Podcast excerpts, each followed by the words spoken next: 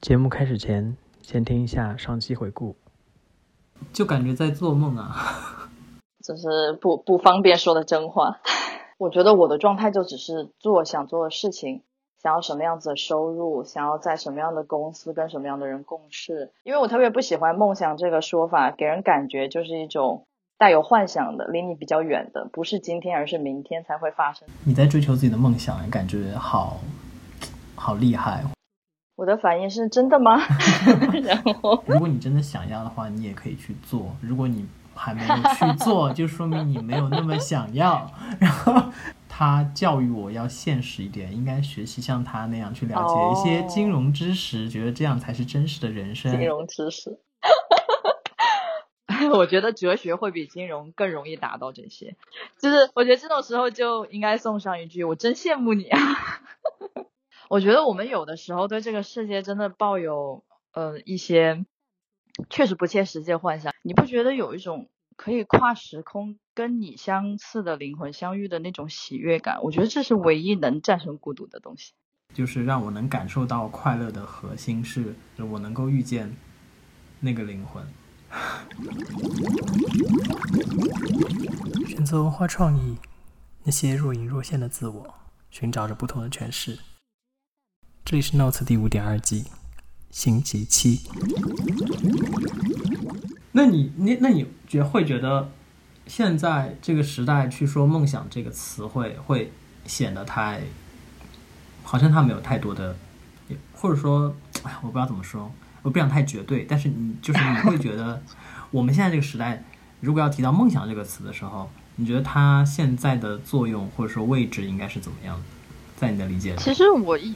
一直以来都有很多朋友完全不谈梦想，也不追求梦想，因为他感兴趣什么东西他也讲不出来，他做的事情有什么意义他也不知道，但是仍然能够活得好好的人，所以我觉得这个世界上人与人的位置和感想都是完全不一样的。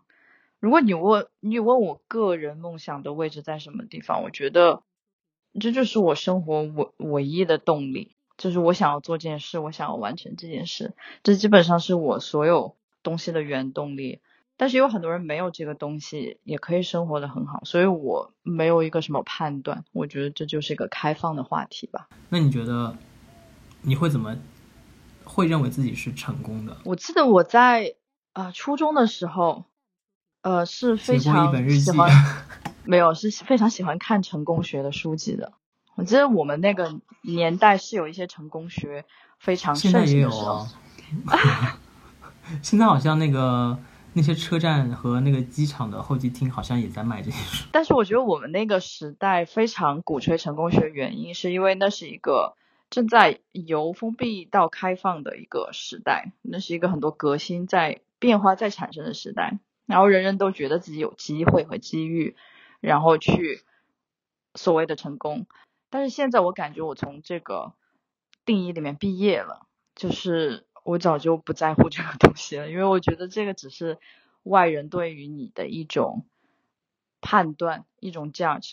我可以理解你想要，比如说靠自己的爱好买饭吃，然后买东西去旅行，这些我都可以理解。但是你想要靠创作获得成功，这个所谓的成功，当然你可以自己定义了，每个人也不一样。但我没有这个价值体系。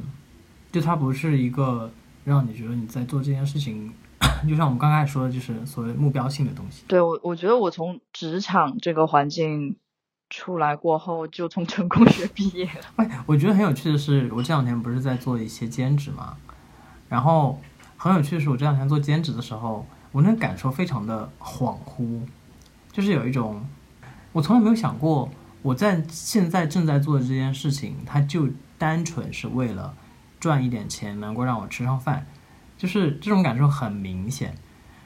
因为以前也需要去做一些工作，因为比如说我现在在做的这个兼职，我以前也做过，嗯，但我以前是作为本职工作在做。我可能当时还有一些就是在职场上，比如说我要晋升，我要更快的什么什么那样的想法，我也会去关心，就是我在做的这个公司、这个企业、这个团队等等。但我现在。我这两天的感受就是很恍惚，就是有一种，我好好好好努力的把这个事情做完，然后你就可以得到一笔钱，就是有一种嗯，好，我不知道，我我我我，嗯，我可能没有整理好我现在的想法，我就是觉得很累，就包括我今天呃昨天刚回来不是很很累嘛，然后就睡得非常非常的沉。其实我听了觉得好羡慕，我觉得一个人能够 physically exhausted，然后去平静的被被充满了过后，然后平静的去睡个觉，真的非常的奢侈，尤其是对于 遇到一些事情的人来讲，就是听起来就真的表示很羡慕。就你看事情的时候，嗯，你把这个时间轴放在那儿，然后把自己拉远了看，他在你的人生中处于一个什么样子的阶段，然后大概持续多长。我觉得你可以给自己一个预期，这样子你就不会太着急了，就不会想说，我该不会这样子 打工一辈子吧？你你在这个过程当中，这两年过程当中有过要去做这样事情的瞬间吗？我不仅是这两年，我觉得自从我从全职的职场退出来过后，我应该说是无时无刻都在这个呃，都在都在这个 struggle 当中，就是。我到底应该，就是当你能够做到用你爱好赚你想要的那么多钱之前，在这个过渡过程中，你到底应该怎么选？是重操旧业呢，还是说做一点适合当下环境所在的东西？其实我知道现在也没有一个很好的答案。除了你刚才有提到的，嗯，就是那种寻找到灵魂的那种高级的快感。之外，哎，我觉得我这个词用的挺好的，对，但我觉得好精准。除了这个之外，你觉得支撑你的力量主要是什么？嗯，支撑我的力量是什么？我经常觉得这个世界很混沌，然后你看到的新闻也好，还是你接触的人也好，经常都让你很失望的，对不对？你有没有感觉到？就是 你经常会觉得，无论是。climate crisis 还是这些 politician，然后还是这些资本运作的世界，然后不愿意面对真相的人类，然后不理解你的人，然后高高在上的人，然后这种 gender equality 就是看似无止境的斗争，经常都会让我觉得很疲惫，就觉得这个世界有什么好活的，就就是有这种感受。我觉得每每在这种时候还能给我一束光，还能把我拽回来的东西，我觉得就是美。我觉得我真的很喜欢美的东西，无论是我自己做表演，还是读文字，还是写文字，然后或者是做短片、做电影，或者是去看画，或者自己想要画画、想要唱歌、想要跳舞，这些东西都是能让我感觉到美的东西。我觉得它是我的原动力，因为我觉得这世上真的太多。人间不值得，就是尤其当你看到真相的时候，你会感叹，这真的不值得。然后这这个世界真的太糟糕。但是我觉得就是这些美的东西，会让我就是有一种原始的感动和惊叹。然后我愿意去了解更多的，我对他好奇，我也想要，我也想要能学会这种技巧，然后去表达这种美，去传播给别人，治愈别人。因为我觉得糟糕的事情，别人肯定也觉得很糟糕嘛。我觉得就是这样一个想法。你刚才说那个的时候，我我自己会有点点感动的原因是，我记得去年我在录播客节目的时候，临近过年的时候播的那一期，好像是跟一个朋友在聊，好像也是在聊第五板块的跟艺术相关的内容。好像当时录的呃播的那期是在聊音乐剧和歌剧。嗯，因为很多人其实分不太清楚这两个东西嘛，然后就是跟一个从事呃音乐方面的朋友在聊，然后就是有一些关于美的探探讨。嗯，然后我刚才突然想一下，你刚才在讲那段话的时候，我突然脑子运算了一下，发现播这期的时候离过年只有一周了。哦，就是又是在过年的时候又听到了关于美的一些感召，然后我就突然觉得。我突然觉得这这是这是我的年，我不知道我没有表述出我的那个意思，就是这是我心中觉得是一个值得纪念的很重要的这么一个时刻，然后聊到了我自己内心很认可又觉得有仪式感的事情。嗯，我觉得去感知美是，尤其是最近几年，我觉得我能够对。Living beings 就是植物、动物跟这个地球上存在的东西，能去近的去观察它们，我觉得这给了我很大的乐趣。就比如说你去看鸟，然后看植物，或者就是看流水，我觉得这种东西乐趣无穷，比混沌的人类世界好太多。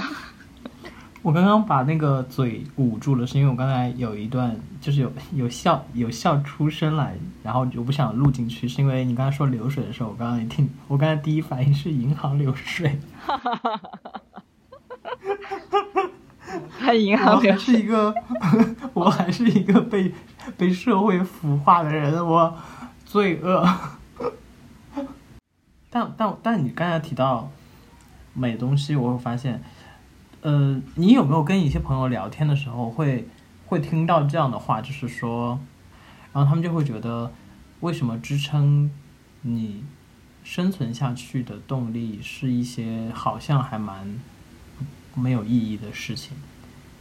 我觉得这就主要是要跟对的人说话了。世界上人与人的距离，我今天才看那个台大公开课里面说。然后人与人的距离与跟人与类人猿，就是原始人的距离要远多了。可能你跟原始人的共同话题 或者共同看法比跟一个人要多得多。我真的觉得是这样子的。一个人不能接受这个东西太正常了。我忘了有没有跟你提起过，几年前跟一个 Imperial College 的 PhD，然后他是做理科方面的，理科的哪方面我忘了，他说了，但是我又忘了。然后一个呃理科方面 PhD，然后。我就跟他，我我我就跟他说，我觉得美的东西，因为那个时候刚从赫尔辛基回来，然后我去看了羽生结弦的那个花样滑冰，然后我去看了他现场的表演，我当时真的极为震撼，就是我觉得他的力量、技巧和艺术结合起来的美感，那种东西是不在他近处看完全无法体会到的，我觉得就是 mind blowing 这种。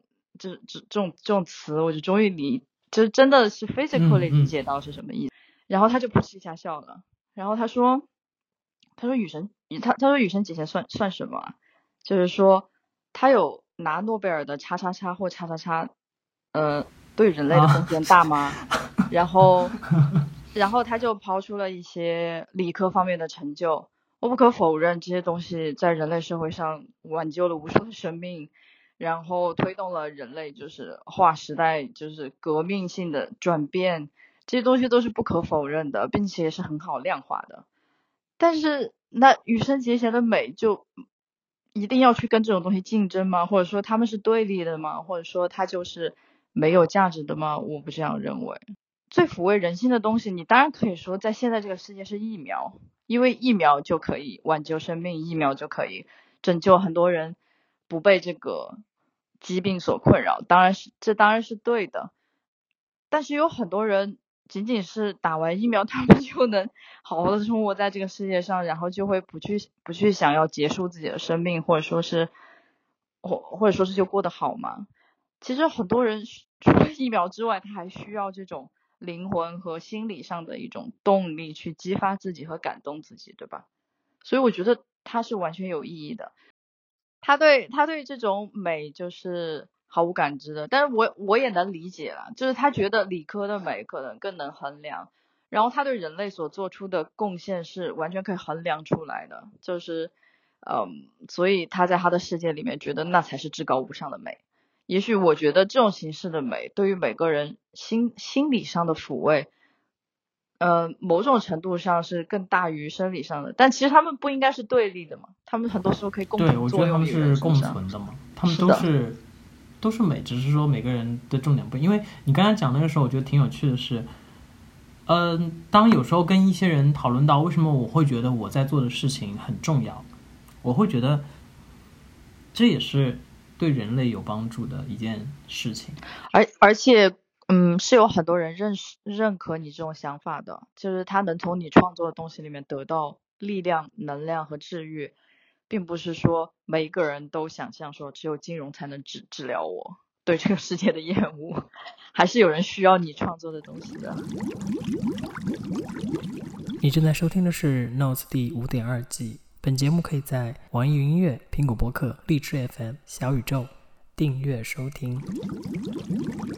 当然，我们不是每个人都那么幸运的可以找到这种东西。然后我就又会想起梵高的故事，因为他在世的时候真的受了非常多的苦，尤其是物质上的苦。但是他死了过后，嗯，被资本、被嗯很多人当做工具人利用，然后去撰写他的故事，然后把它包装成一个就是疯子一样的人。其实哪有被全世界利用啊？真的哪有人天生是疯子呢？你要看他到底经历了一些什么。然后我就觉得好感慨哦，如果他在世的时候能看到今天，你你看过那个哎，那个是 Doctor Who 还是什么的剧集吗？里面有一集就是模拟的这个场景，然后我看我有看那个片段，然后还真的的确会让我觉得 就是有点感动。嗯，其实我现在就很想哭，但是在录节目我不可以。哦，我真的是太容易哭了。就我我记得我在梵高的这个展上面，就一边看他写的信。然后一边看他的作品，然后我就很心酸。哎，不行不行，我我容易受感染。我我听到你有点点那个，然后我又在想，我在想那个我刚才提那个片段里，那个片段为什么会让我哭？是因为他很视觉化的给我呈现了梵高被带到千年之后，看到大家欣赏他的画，就无论是不是商业运作，但是我看到他哭的时候，就真的很想哭。然后我刚才听到你有点想哭的声音。哦，原来他是把这个东西直接演出来，我瞬间觉得不感动，因为没有想象的空间了。因为，那你可以不用看，但你就是想象一下这个这个这个感觉。因为我觉得人生就是如此的让你不如意，然后就是如此的充满。对，就是其实遗遗憾遗憾感还是会更让人动容一点，但是。有些时候弥补一些你知道不可能实现的遗呃遗憾，无论他是用什么样的方式，还是会让人觉得，无论是写出来还是演出来的，都还让我觉得这个人间还是值得。所以我们这期最后一个问题是：你会想用，或者你有没有一个词可以替代梦想来形容你现在在追求的东西？我觉得就是美吧，就一个字就够了。我觉得我追求的就是美。我想，我想补录的一段是那个，就是我是不是一直没有跟你说？我好像忘了跟你提，我这一季，因为我每一季播客都有一个小标题或者小的主题嘛。对，所以这一季我们俩录的时候，我是一直没有跟你讲 我这一季叫什么。我不记得了，我没有跟你提过，对，不是你不记得了，是因为我没有跟你提过。这一季叫星期七，星期七就是星期天的意思吗？那。可能是吧，因为其实原来想叫星期八的，但我觉得星期八听上去有点怪怪的。在在我老家有一家烧烤店叫星期八，是这样的，这一季的英文是叫 Sunday 加一，Sunday Plus One。我很喜欢这个名字哎，对，Sunday Plus，对，对，Sunday Plus。所以，但我也不知道怎么取这个比较好，所以我中文就直接写了个星期七。我觉得它可能是对于星期天的一个不同的定义，因为我们这期不是要聊。文化艺术相关的嘛，然后我觉得可能是表达一个周末的概念，因为又因为就是这一整个二点零的所有的每一个主题的博客都是跟数字相关的，所以呢，我就叫了这个名字。我觉得你很会起名字诶，因为你之前起的那个云游的那个名字我也很喜欢。啊，对，我们俩聊的是哦，我们第一次聊云游，对不对，那个一点零的版本都是少开头，都是少点什么，然后后面是有六个六个不同的词汇，是因为当时是在。我觉得我还可以把自己称为少的这个年纪，然后到二点零的时候就已经过了那个阶段，我就再不可以称为自己是少年了。所以现在就是这一季都是跟数字相关。我其实想问你，你在真正所谓大众定义的少年，比如说十六七岁的时候，你对自己的年纪感受是怎样的呢？你会觉得年轻真好，或者说我是少年，你有这样子的认知吗？等一下，你刚才说十六七岁，我有点觉得，哎，我。在三十的时候还把自己叫做少，是不是有点过分？我觉得一点都不过分哎，因为我觉得这种东西关乎于你的心态。因为我自己十六岁的时候写过一篇日记，我最近几年才翻了这篇我十六岁生日的日记。我上面是这样子写的，呃，我们那个年代比较土哈，就是把十六岁称为花季，而十七个年代。差不多了，反正就那样吧。嗯十七岁叫做雨季，你有没有听过这种说法？我有我有，当然有，当然不是还有歌吗？对吧？？对吧？那你就是同年代的人啊。我我记得我在十六岁的生日日记上面写说，我无法接受，就是我的花季已经到来了，就是十六岁这个年纪对于我来说很我很恐惧。我我我就写了，我为什么恐惧这个年纪呢？是因为雨季就是下一年，然后呃十七岁就是雨季了，就是我十六岁的时候就感觉到时光的飞速流逝，然后我的迅速变老，我是在十六岁我就感受到了这种时光的追逐感，以及就是时不我待的这种这种心情。我这种心情每一年这种恐惧都在加大。然后我记得我十九岁的时候，我都无法面对自己要满二十的事实，就是我觉得太可怕了。我怎么可以可能从一个十几岁的 teenager，我明天就要变成大人，要变成成人的那种感觉？然后我十八岁的时候也感受到这种恐惧，因为传统法律意义上说十八岁是成年。然后我当时怕到什么程度呢？我在生日之前，我到处问别人，我说我说怎么办？我说我要成年了。然后他说什什么怎么办？然后然后你要怎样？然后我说我很害怕，我说我说我说我怎么能成年呢？就是就是你明知道这东西你扭转不了，但是你还是不能接受的那种心情，这种心情持续了很多年。然后我每过一年，我从我小时候从来没有认为自己是少年，这样的认知产生在现在。我再回过头去看自己小时候，我会觉得哦，那时候真是真小啊，就是年年年纪真轻，然后想的东西真单纯，然后知道的东西真少，有过这样的感慨。那如果用这种思路下来的话，那人岂不是一辈子都不能称呼自己是少年吗？反正我十六岁我就觉得自己老了，我到底什么时候是少年呢？所以我就觉得这是关乎心态的一个东西。说到这儿，又想给你推荐一本书，啊，我觉得会让你对，会让你对人生的就是那个，就是少年这两个字，我觉得有有极个别的情况下，你是想用在一个无论他实际年龄多大，但是他的内心和他看问题的清澈的程度，会让你觉得有种返璞归真、回到最初的感觉。我会把这种人，你称拥拥有少年心态的人去称之为少年。反而有些十几岁就非常思维固化、很老化的人，比如说 我当年十六岁的时候，就是一个觉得老的不行的人，我不会去把这种东西称之为少年。我当年也真的不是这样定义自己的。反正那本书是描述悉达多的故事的，就他怎么从一个俗人，传统意义上的俗人，然后走入了一个发现自我与自己和天地相处的一个过程的。然后它里面有一句话。我忘了，我还记不记得原文？好像说的是 “ever useful, ever weeping”。他说，只要你，呃，就是说你可以一辈子都是少年，或一或者一辈子都年轻，然后一辈子都热泪盈眶，只要你还有这种能力，你就还是少年。我其实有在我六点一季的播客的时候，有一次独白的时候聊到过，为什么我之前用少，然后现在暂时不用少这个原因。嗯，而且其实刚刚回回答你刚刚的问题，就是在我们回到我们花季雨季那个时候，我跟你说，花季雨季是我们中学的时候会订的一本杂志。其实我自己个人感觉，那个时候的我并没有在想少这件事情到底是什么意思，但是我能够感知的是，那个时候我已经开始自我自我觉醒吧。我说的自我觉醒，就是说慢慢去理解我到底是怎样一个人。可能到我三十岁的时候，就经过十几年，然后我会觉得我更加明确知道自己身上是拥有少的状态的。但是我现在可能暂时不用这个做标题，是因为我的博客需要在解决所谓的少和时代下的一些困惑之后，要有一个别的角度和领域，所以暂时就不用这样的标也。挺好的。嗯感谢收听本期的节目，这里是 Notes 第五点二季。本节目可以在网易云音乐、苹果播客、荔枝 FM、小宇宙订阅收听，每周三更新。我们下周见。